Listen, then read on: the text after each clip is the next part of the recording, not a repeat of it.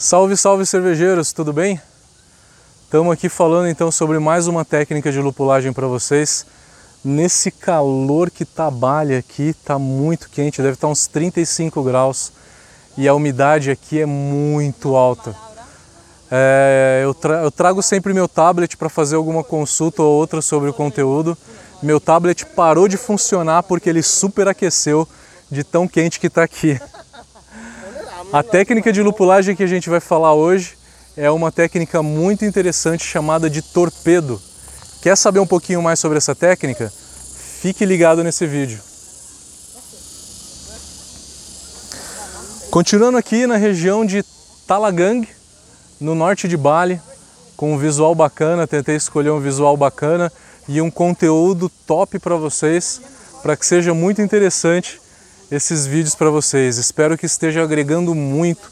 É, dê like nesses vídeos, se inscreva no canal. Você fazendo isso, você vai ajudar a gente a aumentar, a expandir a transmissão desses vídeos para outras pessoas interessadas, tá?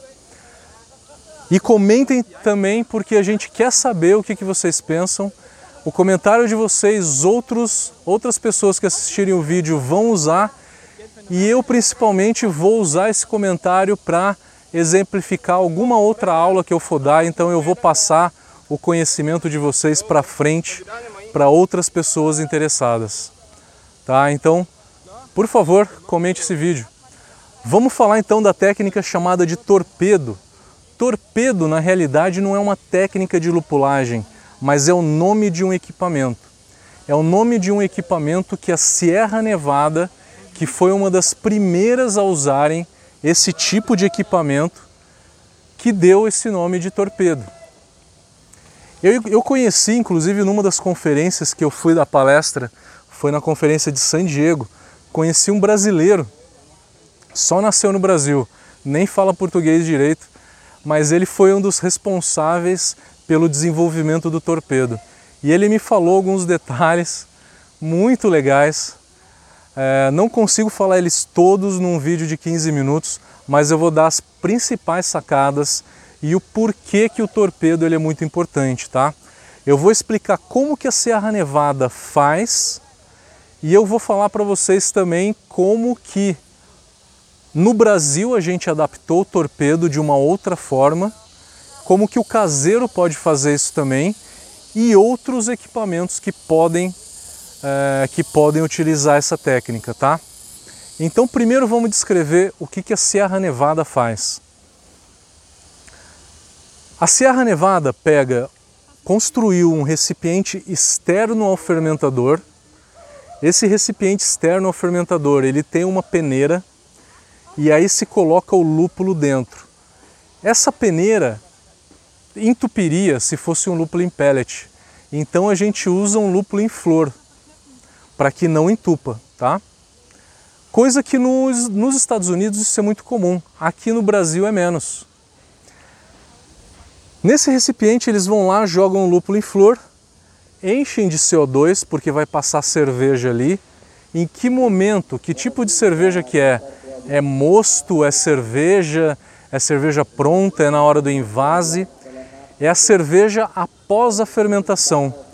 Eles fazem a fermentação normal, a 18 graus e aí depois sobem para a parada de diacetil a 20 graus.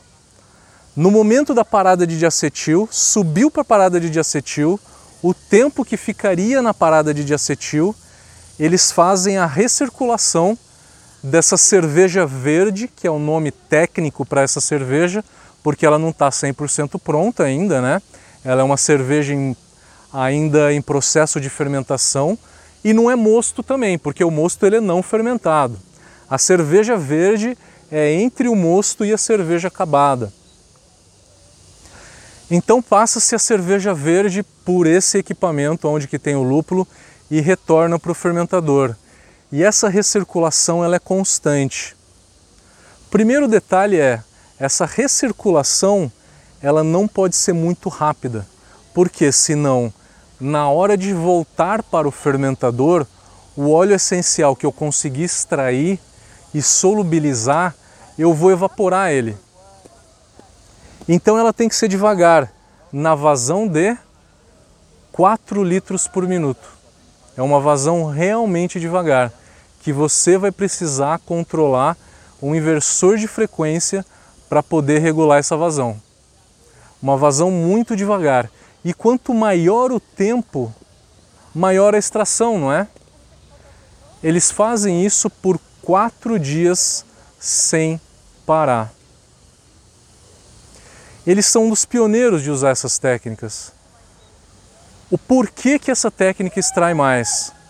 Lembram dos vídeos anteriores? No vídeo do Hopback e no vídeo que eu falei sobre dry hop, eu falei sobre dois métodos que aumentam a extração do dry hop. O primeiro deles é a temperatura, porque aumenta a agitação e o atrito da cerveja com as substâncias do lúpulo e aumenta a extração.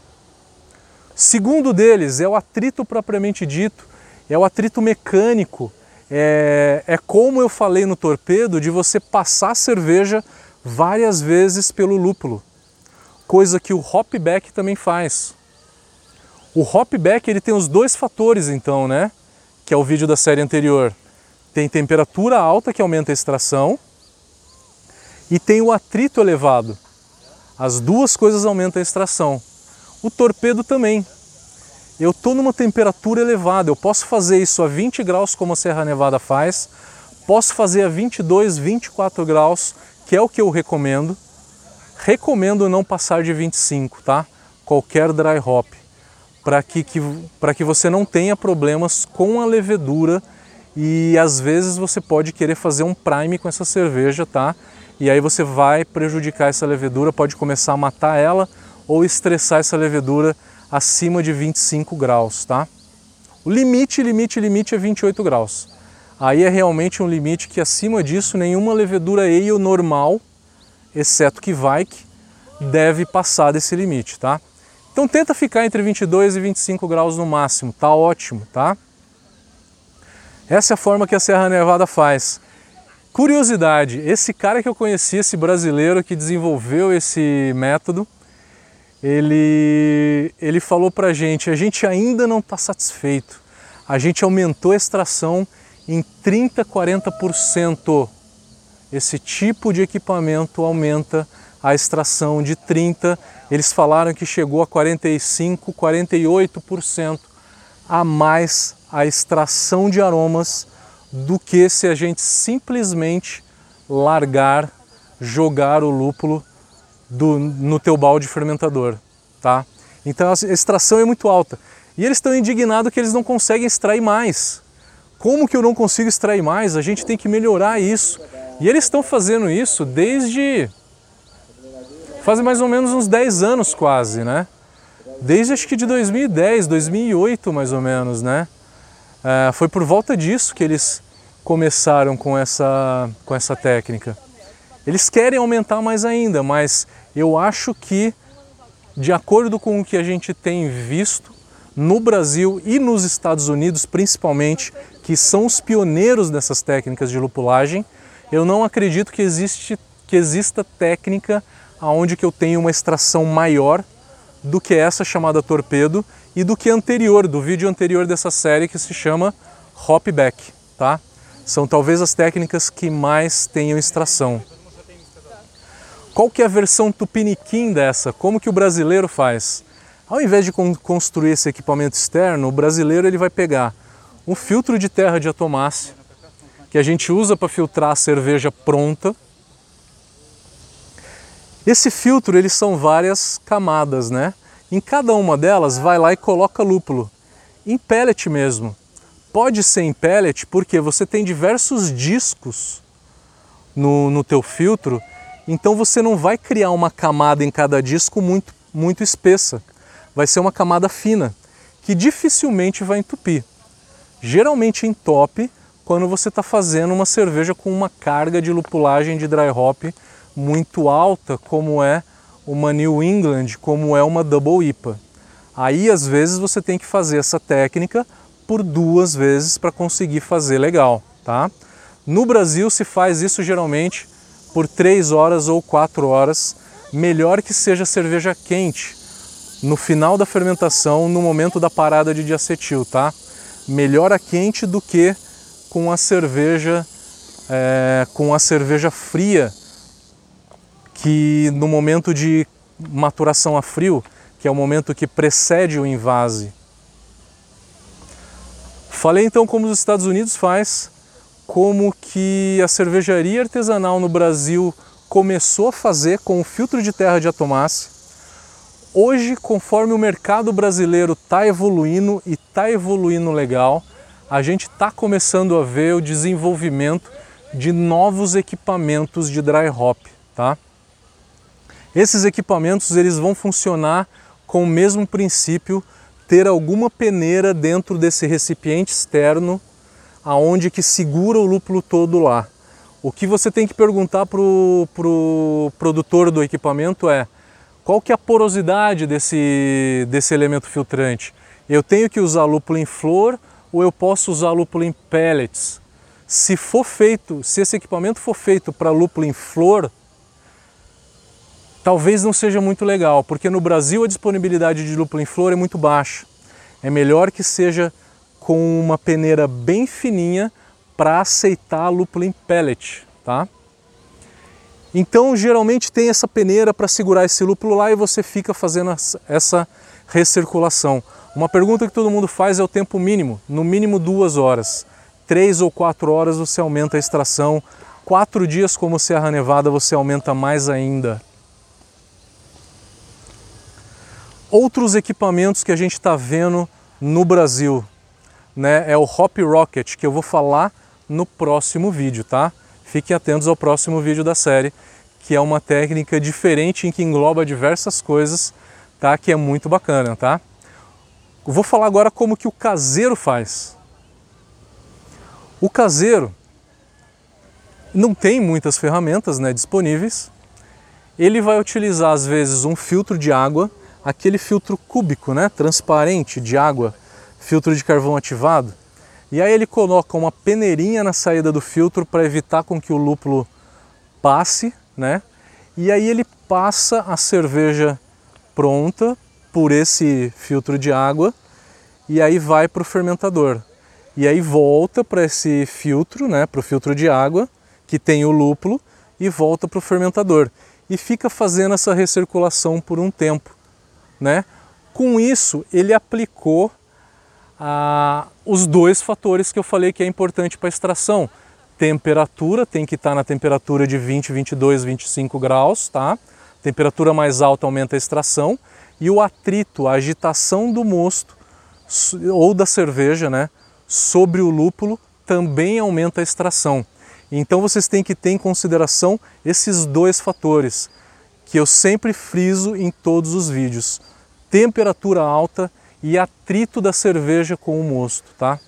Com o lúpulo, perdão. Então, esse foi o torpedo, né? Torpedo é só o nome que a Serra Nevada dá. Você pode ver no mercado brasileiro com diversos outros nomes não importa, importa que você entenda a técnica e entenda o porquê que essa técnica é eficiente, que com isso você vai poder criticar e analisar o equipamento de lúpulo que você vai usar para fazer o seu dry hop, tá? Galera, o calor aqui está muito grande, vocês não têm ideia, até meu tablet desligou aqui. É, mas está sendo muito bacana. Vocês que estão em casa devem estar no ar-condicionado. Espero que sim, porque aqui em Bali está muito quente, mas está sendo muito legal. Eu quero depois assistir esses vídeos com esse fundo maravilhoso atrás. Espero que tenha sido muito proveitoso para vocês, tanto a produção do vídeo quanto o conteúdo do vídeo. O mais importante é lógico que é o conteúdo, tá? Mas como eu estou num lugar desse, não tem como não fazer um vídeo para vocês num lugar mais bacana, tá? Comente esse vídeo, quero saber o que, que você acha, o que, que você fez, qual que é a sua experiência, porque a sua experiência vai agregar para quem também está assistindo esse vídeo e vai servir de experiência para mim para que eu possa replicar isso para os meus próximos alunos nas próximas aulas ou nos próximos vídeos. E dê like no nosso canal, isso é muito importante para a gente. Galera, muito obrigado de coração até o próximo vídeo.